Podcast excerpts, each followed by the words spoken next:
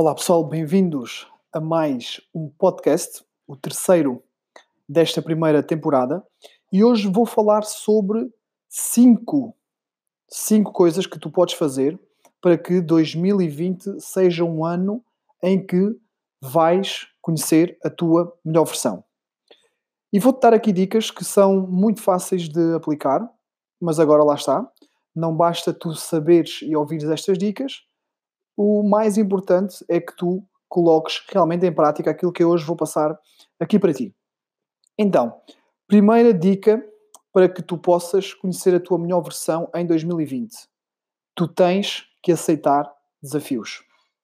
Muitos de nós queremos evoluir, queremos atingir os nossos objetivos, queremos mudar algumas das coisas na nossa vida, mas quando os desafios nos surgem, nós acabamos por não os aceitar, ou nós acabamos por ter medo do desafio, ou ter medo da zona, de sair da zona de conforto.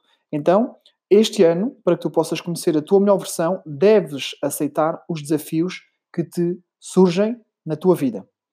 Porquê? Porque a incerteza, a mudança e os desafios vão estar sempre presentes na nossa vida, para o resto da vida. Por muito que tu achas que por teres ultrapassado agora uma fase de grande incerteza, de mudanças, de desafios, estes desafios que tu tiveste vão voltar sobre outra forma no futuro para, para que tu possas crescer, para que tu possas evoluir.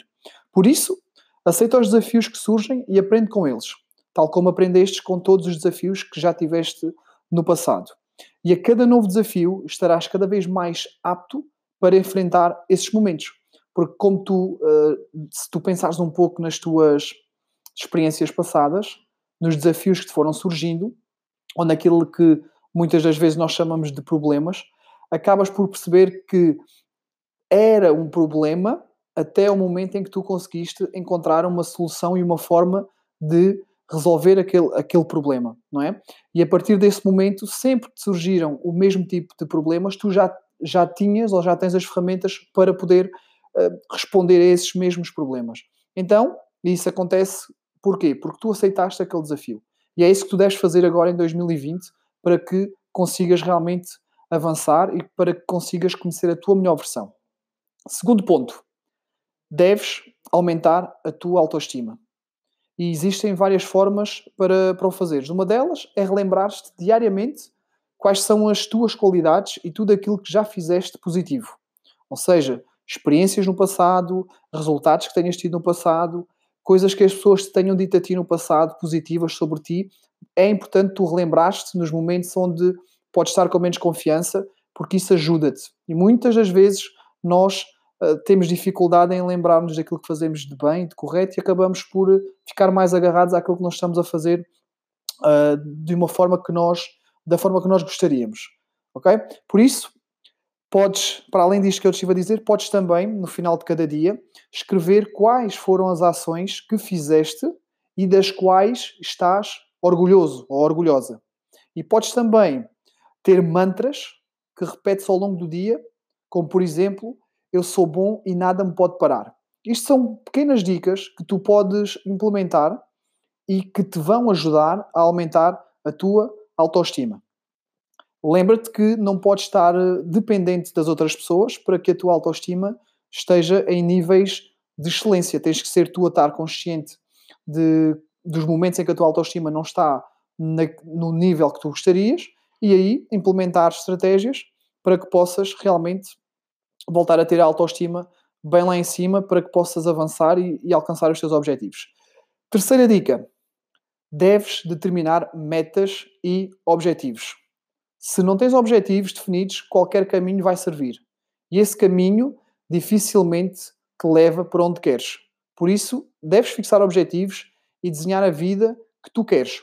Isto não significa que, quando tu tens objetivos, que vais de forma garantida atingi-los. Porque se assim fosse, a maioria das pessoas, ou melhor, todas as pessoas que fixam objetivos, seriam todas pessoas bem-sucedidas.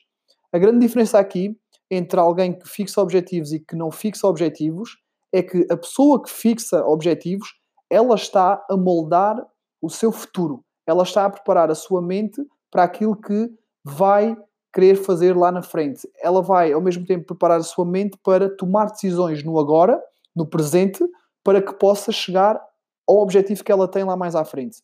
E isso é fundamental, porque se tu não tiveres objetivos, vamos aqui imaginar uma situação em que tu tens que tomar uma decisão entre ir fazer um curso ou aceitar um convite para ir a uma festa. E vamos imaginar que isto é no mesmo dia.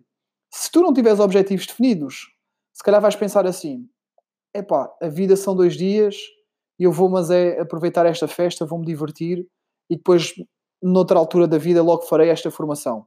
E acabas por ir para a festa. Agora imagina que tu tens como objetivo ser uh, um formador. Vamos aqui imaginar esta situação. É, queres ser um formador. E esta formação, que surge na mesma altura da festa, é a formação que tu precisas de fazer para chegar ao teu objetivo. Qual é que será a decisão que tu vais tomar entre ires fazer a formação ou ires fazer a festa? Seguramente que vais decidir fazer a formação. Porquê? Porque tu sabes que para tu atingir o teu objetivo é importante tu fazeres esta formação. E isto acontece, mais uma vez, quando tu tens objetivos e consegues então moldar aquilo que é o teu futuro e isso vai também ajudar-te a tomar as melhores decisões, vai-te ajudar nas tuas escolhas. Quarta dica: deves ser tu o responsável pelos teus resultados. Ou seja, só tu podes alcançar os teus objetivos. Só tu deves ser o responsável por isso. Não sou eu, não é a tua família, não é o governo, és tu. E tu deves assumir isso de uma vez por todas e fazer acontecer.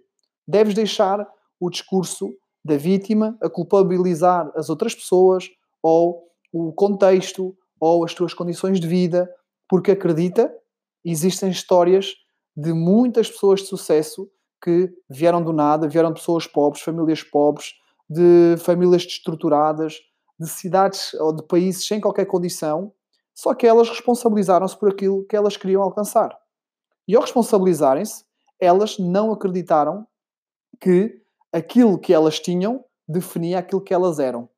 E então decidiram fazer aquilo que sabiam que deviam fazer para chegar aos seus objetivos. Mas isso acontece quando tu te responsabilizas pelos teus resultados. Por isso, se não estás satisfeito no teu trabalho, ou não estás satisfeito na tua relação, ou não estás satisfeito com os teus resultados físicos e por aí fora, és tu o responsável, és tu quem deve parar e dizer assim: ok, não é isto que eu quero, o que eu quero é outra coisa e começar a fazer o que tu queres. Porque és tu o responsável pelos resultados. Tudo aquilo que tu tens hoje é fruto das tuas escolhas, é fruto daquilo que tu foste escolhendo ao longo do tempo, das decisões que foste tomando e não é da responsabilidade de mais ninguém. Não é responsabilidade da tua família, dos teus pais, da tua esposa, do teu esposo, do teu namorado. É responsabilidade tua porque, em última instância, és sempre tu quem decide. Ok? Último ponto, e que é um ponto muito importante para que tu consigas avançar nos teus objetivos. Tu deves acreditar em ti. Logicamente que se tu não acreditares em ti, dificilmente tu vais colocar energia suficiente para fazeres os teus projetos, para dares o melhor de ti, para teres confiança naquilo que tu queres fazer. Por isso, este é o ponto mais importante. Tens que acreditar em ti, tens que te automotivar. Tens que dizer assim, ok, eu hoje não estou motivado, mas pá, bora lá. És, mais uma vez, aqui é um bocado a questão de tu te responsabilizares em, auto, em te automotivares, no caso de não estares motivado, ok? Não estar à espera que alguém chegue ao pé de ti, que dê duas palmadinhas nas costas e que te motive. Deves ser tu uh, a automotivar-te. Tens de te rodear de pessoas que te impulsionem para a ação. E lembra-te também, não é? Tu deves ser quem mais acredita em ti. Não deves depender das outras pessoas para te lembrares disso. Ok? Portanto, estas foram as 5 dicas para que tu possas conhecer a tua melhor versão. E obrigado por estares aí desse lado. Partilha, partilha este, este podcast com as pessoas que são importantes para ti, para que elas também possam trazer o melhor delas e que 2020 seja realmente um grande ano. Obrigado a todos. Eu sou o André Rosa, especialista em desenvolvimento pessoal e espero por ti no próximo episódio. Tchau, tchau.